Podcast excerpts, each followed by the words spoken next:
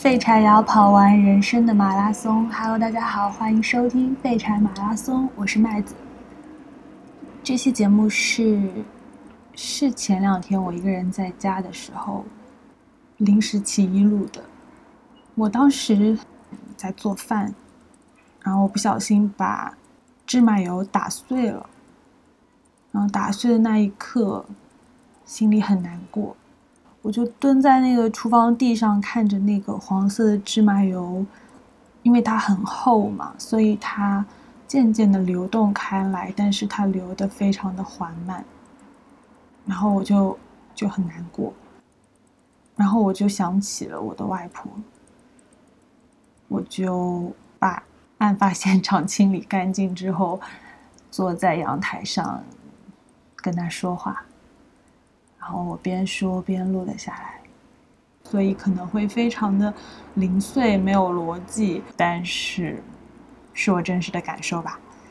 那下面就是我那天下午把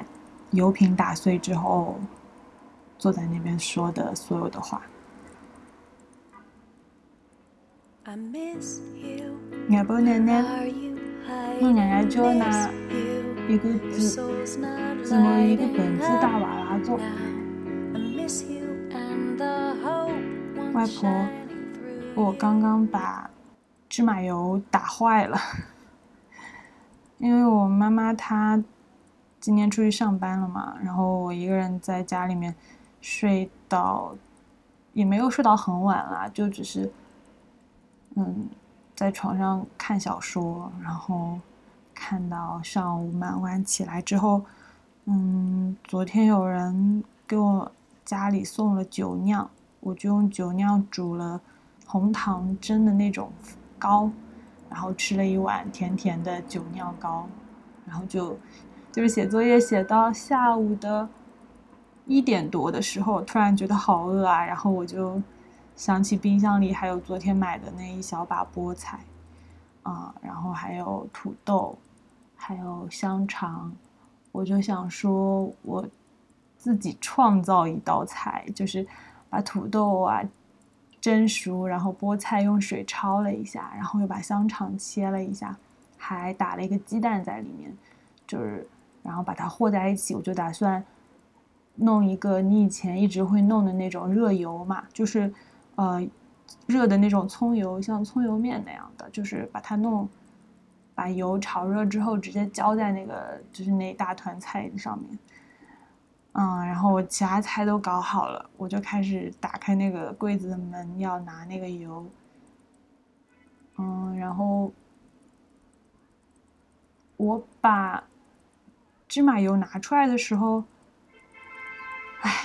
讲到这边我又要开始唠叨我妈，就是他特别。喜欢做完菜，就比如说他把调料瓶的那个盖子拧开之后呢，他就只是虚虚的放在上面，他没有再拧回去，他老喜欢这样。我之前就发现过好多次，我就会跟他说：“我说你下次要把它拧紧，因为就是这个东西接触了空气之后，我觉得会变质、会氧化，所以我就很习惯油盐酱醋就继续把它扎紧。嗯，但我妈她可能做饭做的急，她比如说她倒了油，她就往里面一倒，然后她就。哎，你知道我妈的嘛？她就是这样的啦，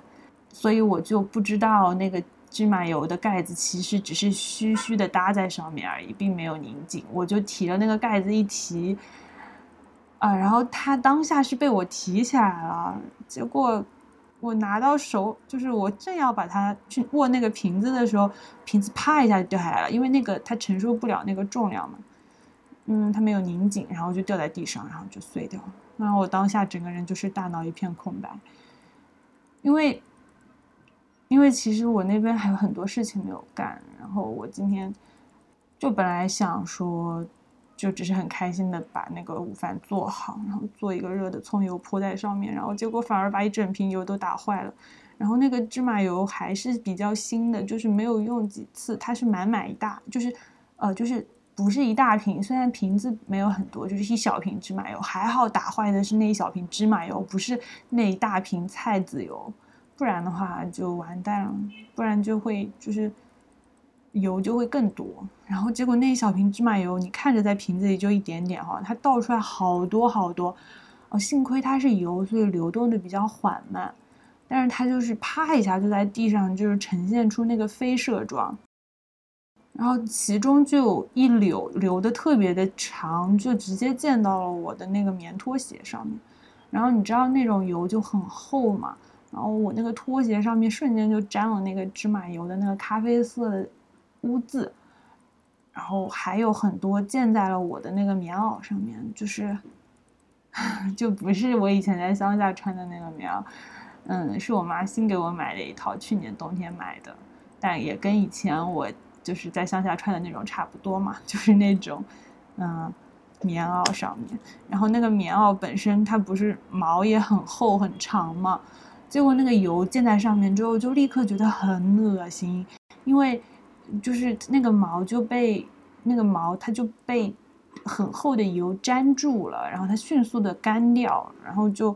在身上留下一绺一绺的干掉的褐色的那种物质，就是那种东西。唉，然后我不是也有点洁癖嘛，我当下就觉得好难受，我就是不知道我该从哪里开始收拾，就不知道是先把衣服脱下来洗呢，还是但是地上也得赶紧擦，不然油就流流的到处都是。然后我的菜呢，其实又刚刚热的坐在那边，我又应该就是继续用那个油去把我那个葱油做好了之后浇在菜上面，因为午饭还没吃，我就很饿。然后一时间就很多件事情同时堆在我身上，我就崩溃了，瞬间就开始蹲在地上，啥事儿都不想干，我就很想哭。结果我蹲在地上，就是感觉那个眼泪下一秒就要掉下来的时候，我就突然想到你了。我也不知道为什么就突然想到你了，倒也不是说我想让你来帮我拖地，嗯，就是我就想起我妈妈跟我讲过的一个事情，她就是讲说她小时候那个时候你，呃家就是家里很穷嘛，然后她说那个时候，嗯，外婆你会就是过年的时候你就是说你们那个生产队里面，就是那个菜籽打出来的油会。给每户人家都分，然后我们家本来就分的不多，然后妈妈就跟我说说那个时候，呃，那不多的油要吃一年的，嗯，你把它换回来之后呢，就放在就很小心放在一个容器里面，就是一个罐子里，然后就把它挂在那个屋檐下面嘛，然后结果就去睡觉了，全家人，然后第二天早上起来就地上全汪的全部是油。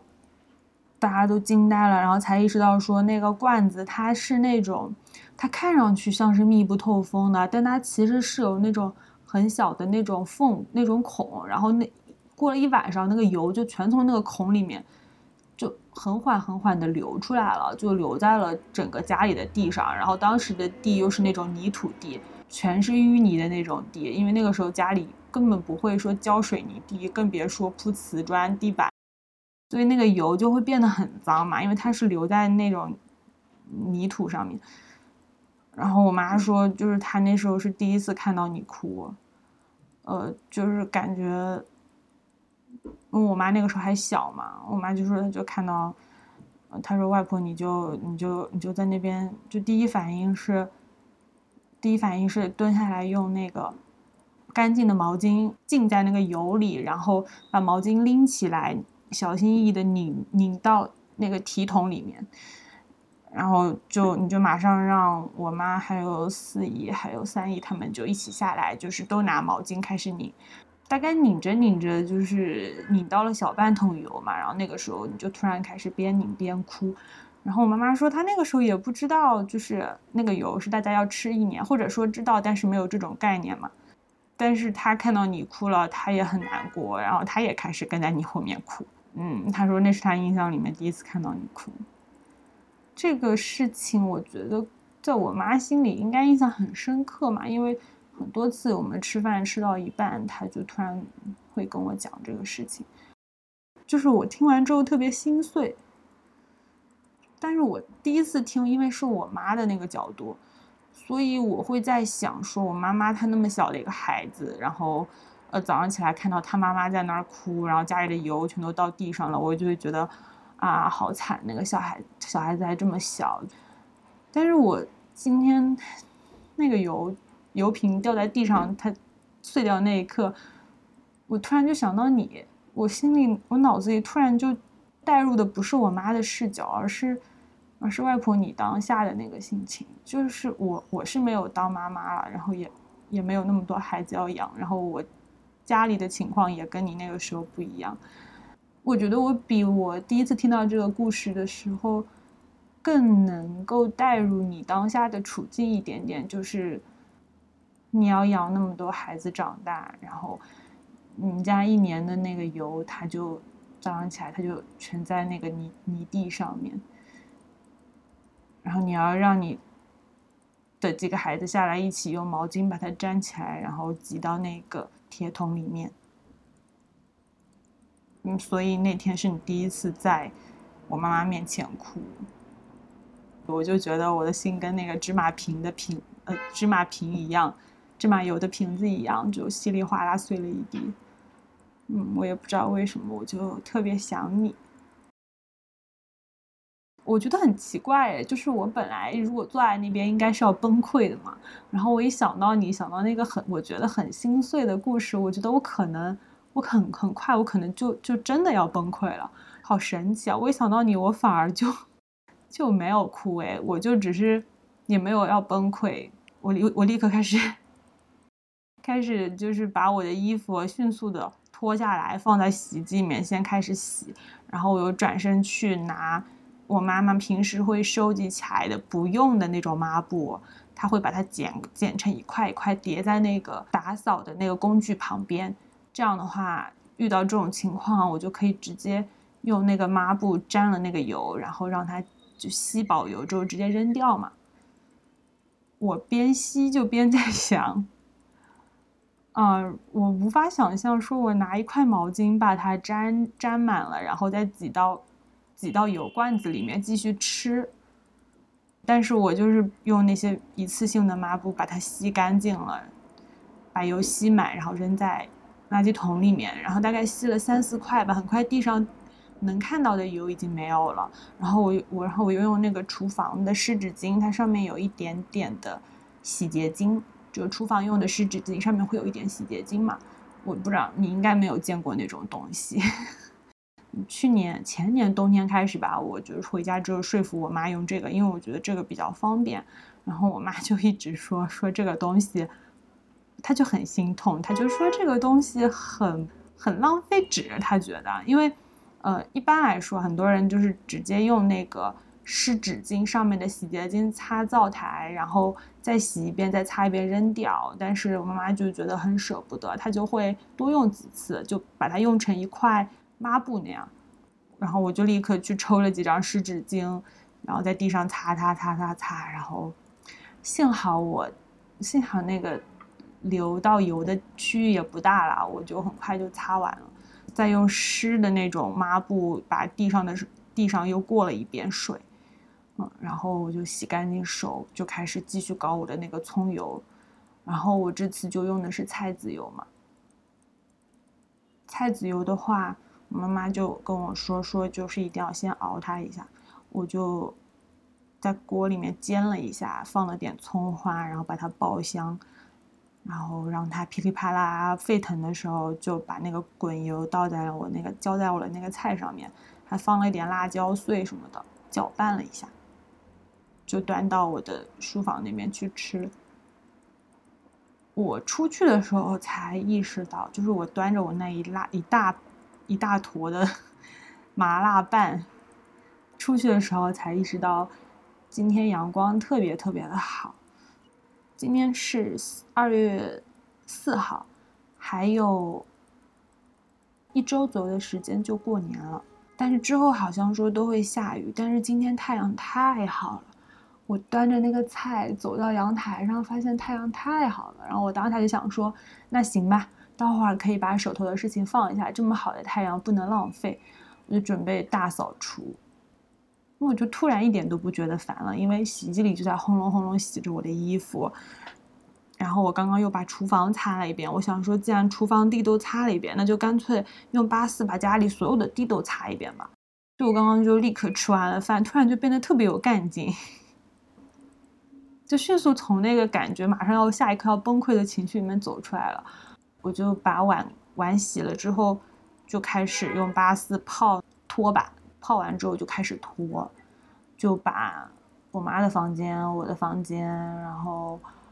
嗯，包括那个厨房重新拖了一遍，卫生间还有那个书房什么的，就是拖啊拖，边拖边听收音机，其实也就是一堆人在那种。广播里面讲话的那种东西，嗯，现在就叫播客了。然后我现在也开始做这个东西，我就在那边开着我的音箱开始听他们讲话。其实我都不知道他们在讲些什么，因为我一边开着音箱一边拖地，一边拖地一边心里在想，在想你三十多岁的时候遇到了那个油瓶打碎的。呃，虽然不是油瓶打碎，就是说遇到油掉了满地的时候的那个心情。唉，我那一刻就想说，等我收拾完，就是等我大扫大扫除结束了之后，我想跟你讲讲话。嗯，距离我上一次这么跟你讲话，应该已经过去六年多了。我。上一次跟你这样讲话，应该是一四年的时候吧。那个时候我用的还不是现在那个手机，所以那个时候的照片也不在现在这个手机里面。所以我那天翻手机的时候，整理手机照片的时候，才意识到，我才发现说，我现在的那个手机里面翻到头都已经没有一张和你在一起的照片了。我其实一直都不觉得你就已经离开我了，你知道吗？我一直都不觉得你已经离开我了，就是很多时候我都觉得你还住在乡下，因为我一四年上大学之后我就很少回乡下了嘛，然后之后经历了很多很多事情吧，然后包括我妈妈，就是。他也经历了很多事情，我也经历了很多事情，我都很少回家，更别说回乡下，所以我就一直不觉得你已经离开我了，因为只是我只是觉得我没有回去，就我觉得你还在那边坐着，在那个东房里面坐着，坐在那个椅子上面，在等我们回去。然后昨天，哦，不是昨天，是去年，去年。过年，因为这边就是又有又有了一种类似流感一样的东西，就是像当年的非典一样，所以很多人就是要隔离嘛，大家都要在家住好防，注意好防护，所以去年过年就没有没有回去，今年可能会回去吧。但我记得一四年你走之后啊，我就没有怎么回乡下就过过年了。就当时是因为就是我妈妈她这边自己有一点事情，所以一四年之后不方便回乡下过年。我心里其实我到今天才突然意识到啊，是因为感觉如果你不在那边的话，我好像也不需要回乡下过年的感觉。就以前你在的时候，不是年初一，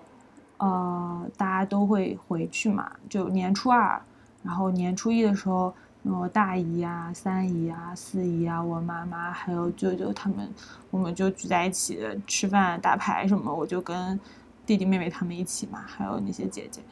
然后好像就是一四年之后，大家都变得很忙，都有自己的事情了嘛。那个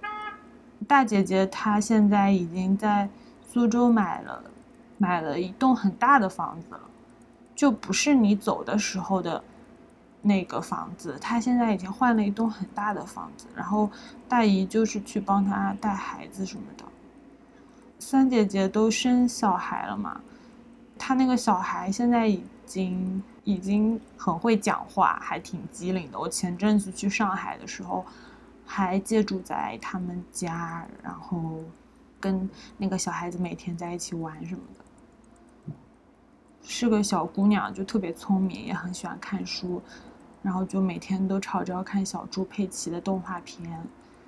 弟弟他已经工作了，他本科毕业就出来工作。就之前你不是老说，就是怕他将来不能好好工作啊，不听话什么的。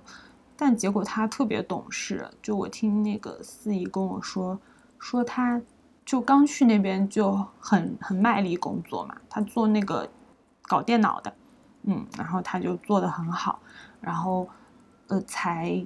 进去大概三个月吧。他们领导就把一台很重要的机器交给他管，就把钥匙给他。然后我四姨说他特别的当回事，就把那个钥匙藏在就是就是所有人都不知道的地方，就只有他知道。然后每天开着一辆小电瓶车上下班，特别积极，就在成都嘛。嗯，然后小燕子的话已经工作了，然后我的话。现在在读研三，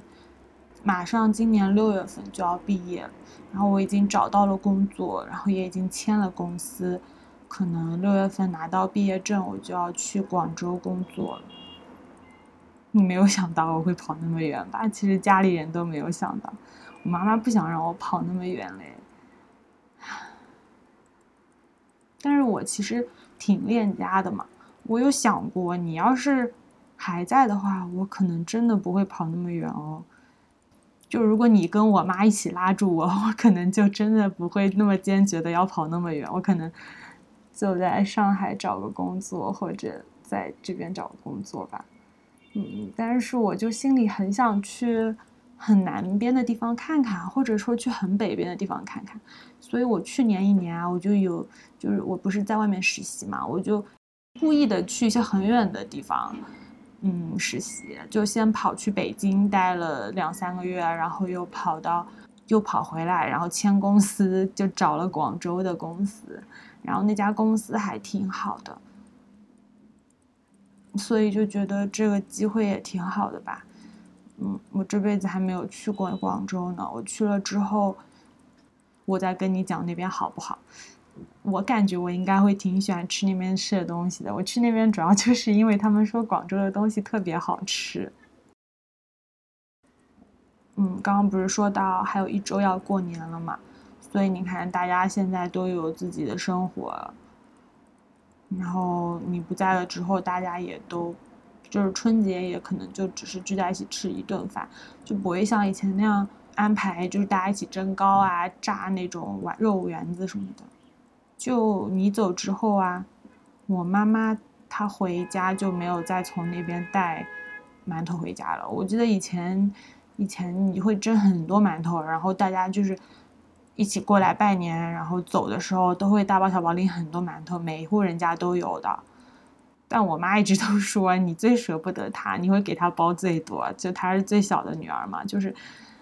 然后我就记得一四年那年我们回去过一次。然后那次过年的时候就没有再怎么怎么蒸馒头吧，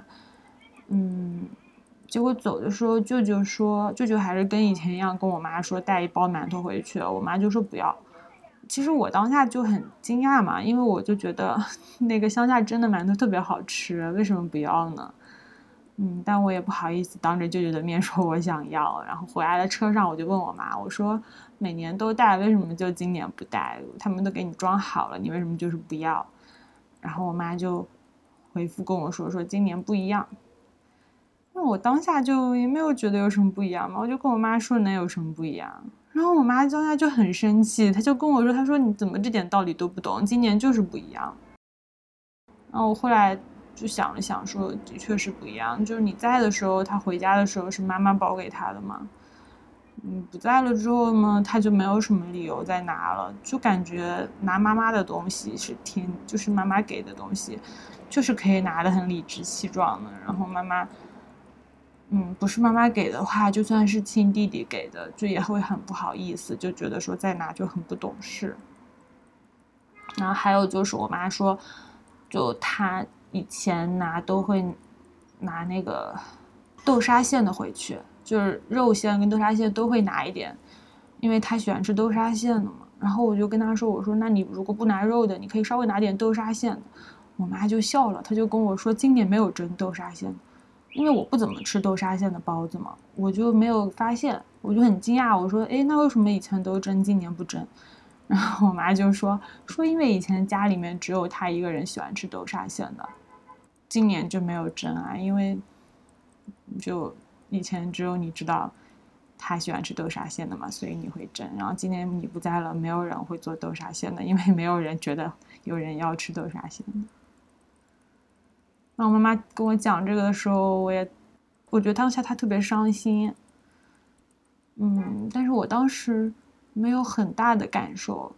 因为可能她太伤心了吧，我就一心想着赶紧岔开话题。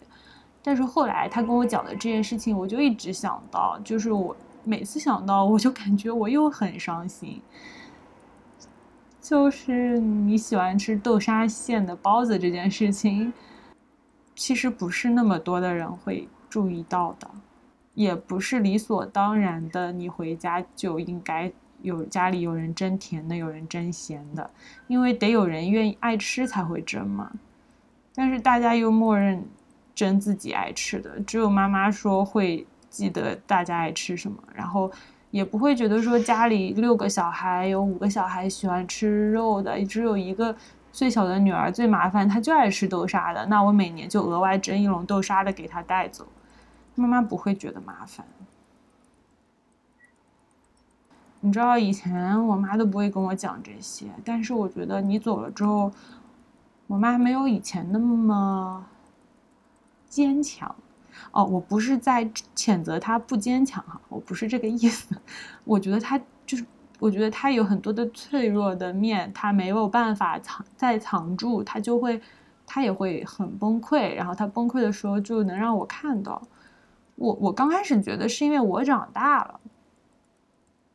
但我后来发现不是我长大，所以他愿意在我面前崩溃了，是你走了，所以他没有办法再隐瞒他的崩溃，就没有人能兜住他后面的那些东西了。我也是，就是渐渐的才意识到，说，就是外婆，虽然你生了那么多孩子，但是好像你的能量不是从一份分成了六份，而是，你，一份能量变成了六个人的，就是六倍的能量，就是你给，你给所有人的爱都是那么多，不是说你只能给六分之一的。六分之一份的爱，而是你变成了一个有非常非常非常非常多爱的外婆。就后来我妈妈生了我，然后，呃，其他姨妈呀、舅舅他们有生了各自的小孩。就是你有了那么多孙子辈的时候，你的爱好像又变得非常就更巨大了，就是能把所有人都兜住。你走了之后。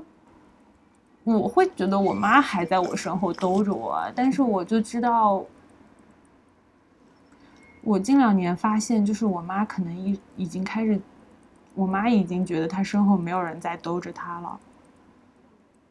就本来是我妈包着我，你包着我妈又包着我，现在就是没有人包着我妈，然后我妈一个人包着我，她常常崩溃。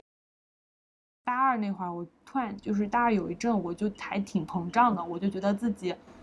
已经长大了嘛，能处理很多事情啊，我就觉得说我现在可以照我妈了。然后后来就又发生很多事情吧，我发现我还还不行，但是我还挺努力的，因为我觉得，我觉得跟你比起来，我这才拿到哪儿？就刚刚不是跟你说起来说我没有觉得你已经离开我很久了吗？我是真的没有觉得你已经离开我很久了。可能因为我回乡下的次数真的越来越少了，中间有那么两年太忙都没有怎么回去过。去年暑假的时候回去过那么二十天，是因为外公生病了，然后我妈就去乡下照顾外公，然后我就一起跟着回去了嘛。因为我妈就是带着外公住在医院里，我就一个人住在那个乡下的房子里面，就我一个人，大概住了一个月吧。那一个月。我就觉得房子特别大，就很奇怪。就是以前，你你其实长得挺瘦小的，但是你坐在那个椅子上吧，我就觉得我回乡下的时候，我就先先去东房看你一眼，然后喊一声外婆，然后就说：“哎，你来啦！”我就说：“嗯。”哦，我就觉得你一个人坐在那边，整个房间就是填满的，就是整个房子都是满的。然后那次回去之后，我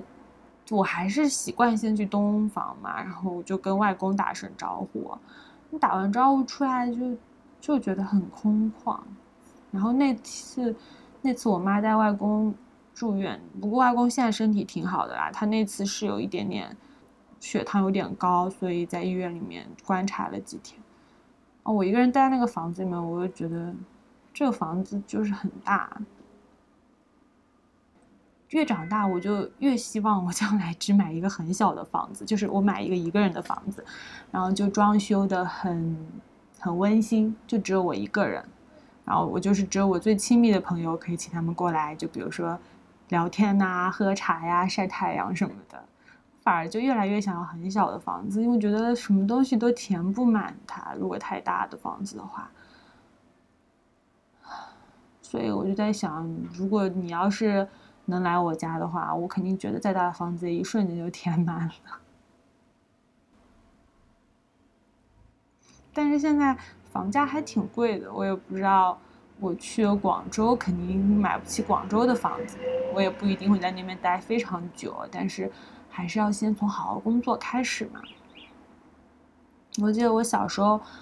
我妈就一直跟我说，说我前三年，我三岁以前，我妈很忙，她很忙，都是你带我。但我我我对小时候的记忆其实挺好的，就我很小的时候的事情都记得，但是我三岁以前的事情是真的不记得，所以我就不记得你当时是怎么带我的了。然后我妈就会说是。你就唱着歌把我从东村，然后就是绕一大圈，推着我的那个小摇椅推到西边的村子里面去，然后再推回来。因为我就是喜欢被人推着走，就是喜欢就是我就不能只是睡在那边，我就是喜欢有人推着我走。我妈说你一天就要推好好几轮，我觉得。我觉得我那个时候就喜欢散步了，也是蛮神奇的。我现在就特别喜欢散步。我觉得我喜欢散步，可能就是我从小就表现出来的。就我很享受散步的感觉，可能就是因为我从小开始就很享受被你推着，然后在田野里面走的那种感觉。所以我妈就一直说，她说：“啊，你要永远记得外婆对你多么好，然后你以后赚到第一笔。”工资的时候，你所有的钱都要拿来给他买东西，或者说给他包红包什么的。嗯，虽然我实习有拿到一点工资啦，但那个不算正式的嘛。然后明年我入职之后，第一个月的工资，你想要什么呢？嗯，你先不要告诉我，我先自己想想，我可以，我想送给你什么，好吧？然后。等我到时候拿到钱了，我再告诉你，然后再给你买点什么东西。我就不全部给你了，我们一分为二，一半给你买东西，一半给我妈买东西，好不好？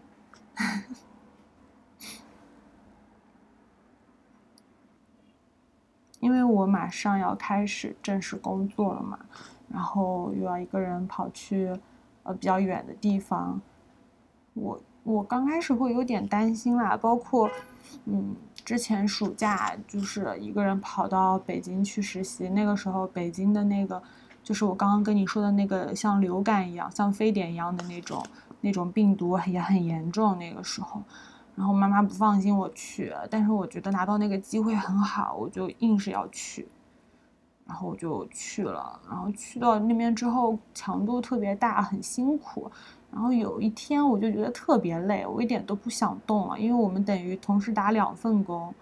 呃，白天要做那种日常的工作，晚上还要忙一个项目比赛嘛。然后我那段时间就很累很累，我同时又是那个项目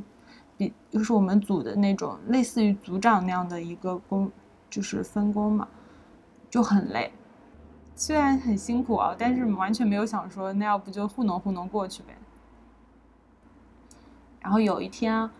我跑出去去那个北京市区玩，就是有一个周末，嗯，我在那边吃那个烤鸭的时候，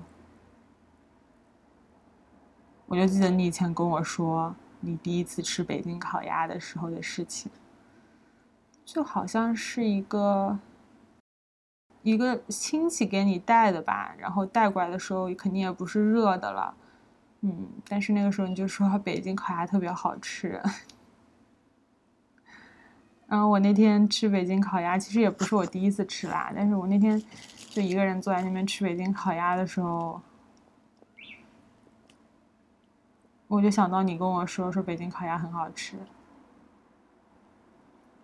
其实我很少很少想起你，真的，就是呃一四年之后吧，我从来都没有梦到过你。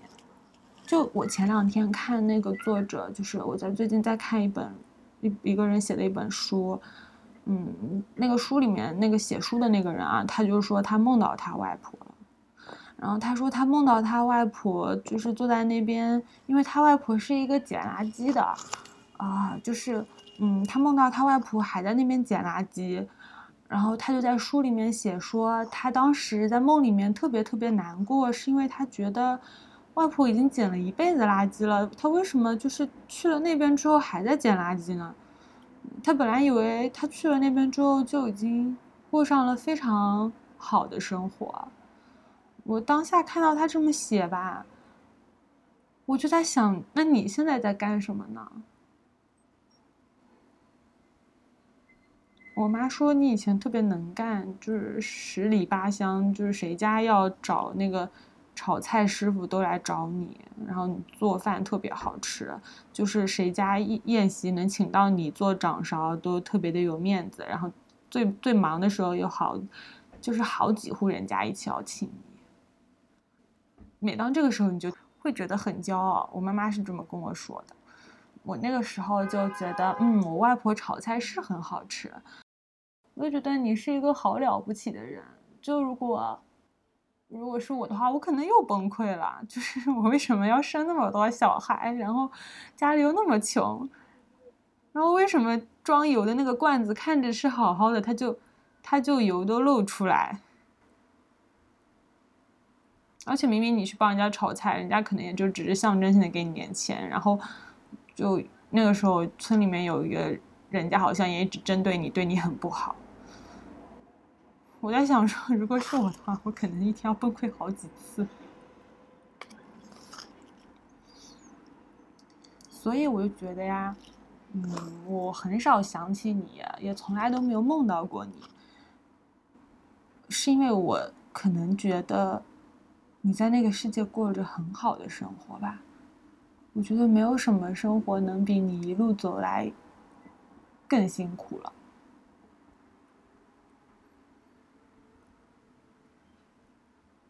你知道我喜欢上听收音机之后，我听到一个故事，就是有一个人，他的妈妈写了一本书，然后那本书呢写的是他妈妈的妈妈，就等于是他的外婆嘛。嗯，他妈妈写这本书的时候年纪很大了，没有想到自己能写书。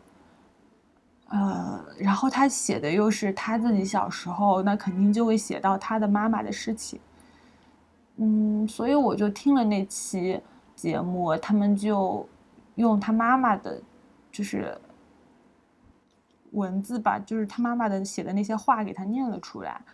我一边听一边在想，我以前看着你的时候，我为什么没有想过要跟你聊聊你以前的事情？我，我跟我妈妈，我妈妈会一直跟我聊她以前的事情，但其实聊的也很少。我在认识你的时候，你就已经是我外婆了。就你在这之前，你还是很多人的妈妈嘛，就是你当妈妈的那些日子，以及你，你，你做。你做少女的那些日子，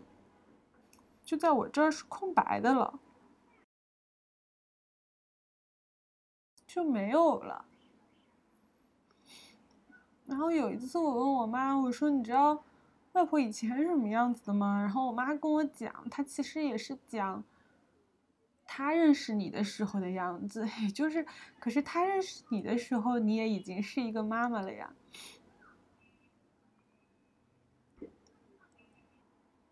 我以前一直觉得我是一个记忆力特别好的人，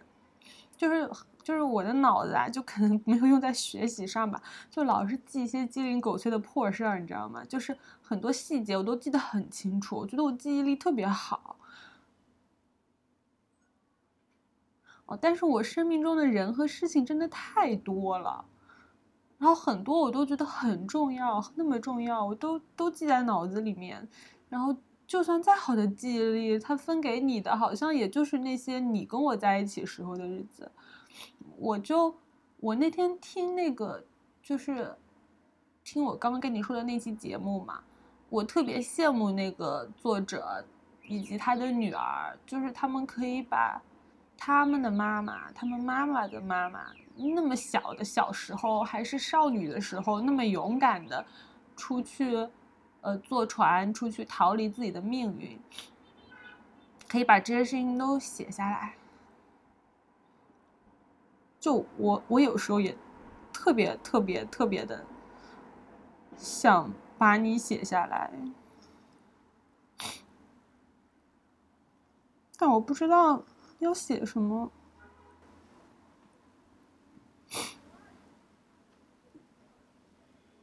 就我之前。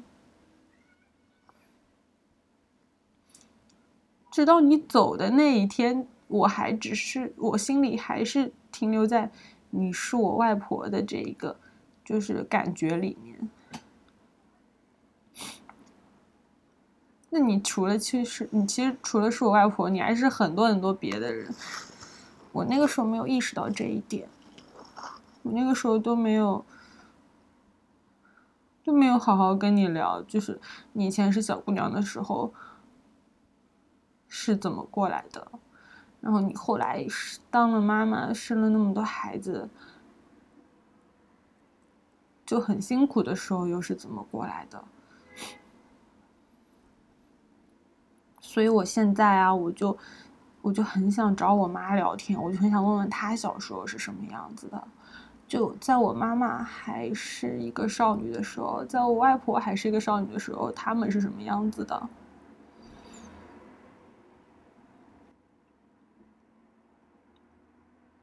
本来不想跟你说这个，但是我现在就，但是我现在就很想跟你说，就是我从来都没有，就是一四年之后我就没有，都很少很少想起你，我从来都没有梦到你，是因为我潜意识里觉得。你就是还在我身边的感觉，但就是虽然我一直觉得你一直在我身边，但我也好像每天都在潜意识里面在想念你。你走了之后呢，外公的脾气就变得特别差，那身体也就是整个人突然身体就变得很不好。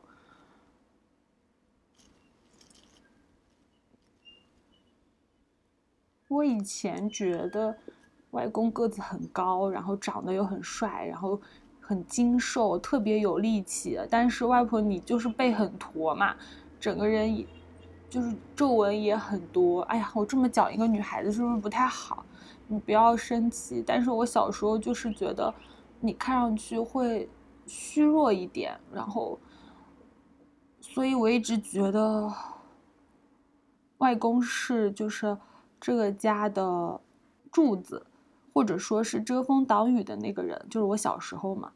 我就会觉得说他在外面打拼啊，赚钱啊，然后你在家里面把所有的你的孩子养那么大，你很了不起。但是我认识你那会儿，你已经很老很瘦，就看上去也很虚弱。但你走了之后，我才发现不是。你走了之后，我才发现你才是顶梁柱。就你是，你是外公的支柱，你是所有人的支柱。我我现在知道为什么你走了之后，我觉得家里面就是乡下特别空旷，就是因为最重要的那种中干，就是那个那个东西没有了。就像树，它最中间最粗的那一根枝干没有了，它就是旁边的枝干，它再粗壮，它也是很细细，就是细长的那种。然后有一天我在我在我们学校的湖边走嘛，我就发现说怎么有一块地翘起来了，我就凑上去看，我就我就一下子惊讶了，因为那块地翘起来是它被一个大树的树根顶开来了，就那个大树的树根把那个地都拱长得拱了起来，然后把那个瓷砖顶开，有。一点点的根部就还差一点点就要露在那个瓷砖外面了。我感觉如果没有人抢修的话，我这次回学校再去那个地方看，那个树根可能就会展露在外面。我就在我当时就很受震动的，我就在心里想，那它得花了多大力气长这么大？它底下的根肯定扎得非常非常深，面上看只有这么一点儿，它肯定扎得非常非常深。就是这些根不停的汲取营养，然后又把它往上面送，往上面送，然后上面的东西它才能开花，才能结果。但是那个根下面是是那些生长出来的那些触手，它们不断的在吸收营养，然后再往下长，往下长，你上面才能长得好。就我之前看看一篇文章说，竹子也是这样，就它露出地面的那一那一串儿看不高的时候，它下面可能已经扎了几倍的距离了。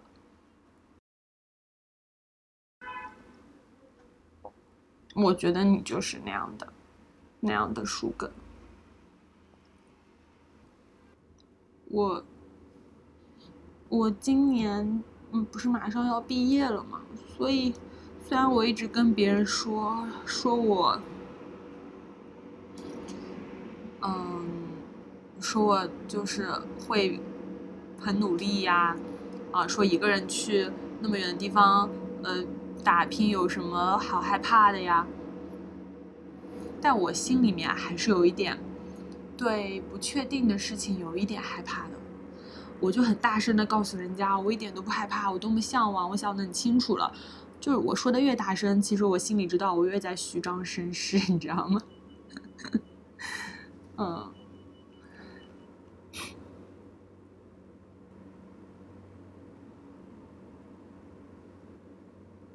但是我我就一遍遍的告诉我自己说，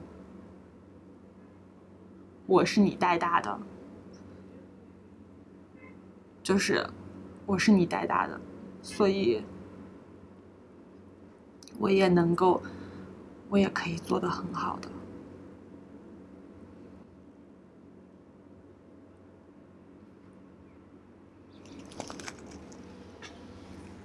你看，今天我把油瓶打坏了，但我就把家里面从头到尾的用八四消毒液消毒了一遍，然后又洗了很多遍地，然后把我的衣服也洗干净晾出去，还让他们晒了太阳。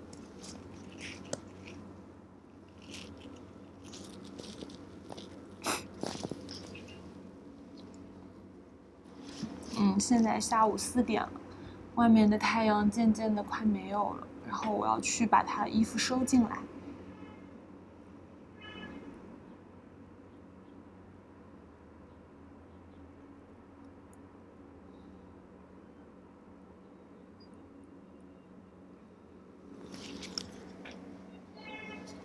嗯，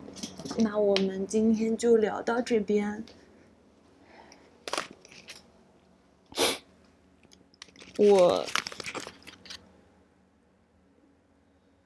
我之后有，之后可以的话，我们再聊天。嗯，那我们今天就，我们今天就聊到这边吧。然后我最近啊，就是重新在看我以前看过的一本书，但是是我小时候看的，我当时还挺喜欢的。然后我最近又重新在看这本书嘛，然后这个小姑娘就是写她的阿妈，嗯，阿妈就是外婆嘛。那小姑娘写她的外婆的事情，然后我就看了之后，嗯，就是她跟她的外婆现在也是，就跟我跟你一样，我们两个就是只能这样讲话，然后可能不能见面，然后就是只能这么聊聊天。然后他就写了一本书，写他的那个外婆。嗯，书里面呢，就是很多都很好玩的事情。然后，因为他跟他的嗯妈在一起的时候，就是还挺穷的，就是就不是一般的穷，而是非常的穷。嗯嗯，可能就跟我妈妈小时候那种差不多吧，就是嗯嗯，他就写他的妈是怎么跟他讲话的。然后有一段，我就我读到那一段的时候，我就觉得。那段话就好像不是他外婆跟他说的，像是你跟我说的。你应该没有跟我讲过一，就是讲过跟这个书里一模一样的话，但是我觉得你应该有跟跟我讲过差不多的意思。我就想给你念一段，念完之后我们就啊，我们今天就就挂电话好吧？他是这么写的。他说：“中学以后，老是为了考试而烦恼的我，好几次感慨那时候多好啊。”顺便提一下，我初中的成绩单大致如下：体育五分，数学五分，社会学两分，语文一分，英语一分，理科两分，音乐一分，劳动三分。体育我拿五分，也就是满分，是不用说。数学也拿五分，则是托朋友的福。我们家当然没有余钱让我上补习班，但是家境富裕，有钱去补习班的盛木和小野补习完回来就教我数学。成绩到底是好是坏，每个人的看法可真是大不相同。我对外婆说：“对不起，嗯，我的成绩都是一分或者两分。”他笑着说：“不要紧，不要紧，一分两分的加起来就有五分啦。”我问：不同科目的成绩也能加在一起吗？这回他严肃而果断地说：“人生就是总和力。”可是当时我不太明白这是什么意思。我这两天重新读到这一段，我就想，我就觉得你好像跟我讲过，你一定跟我讲过差不多的话。你一定在我非常沮丧的时候跟我说过。我外孙你最棒了，这种话，我我可能记不起来是什么时候哪一天，你具体讲了什么，但是你一定这么跟我讲过。我以后